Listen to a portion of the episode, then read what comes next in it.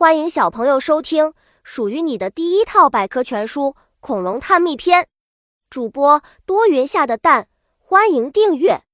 第零三四章：恐龙的速度。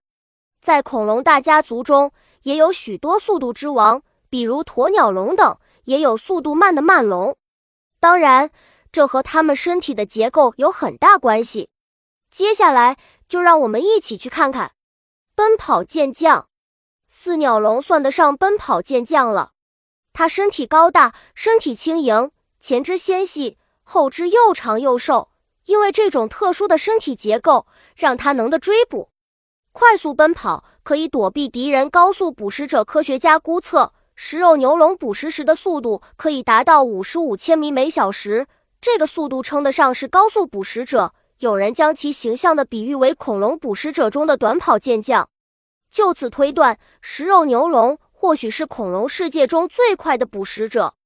霸王龙的速度在经典科幻电影《侏罗纪公园》中，体重六吨的霸王龙跑得比顶级还快。据科学家预测，霸王龙的奔跑速度不超过三十千米每小时。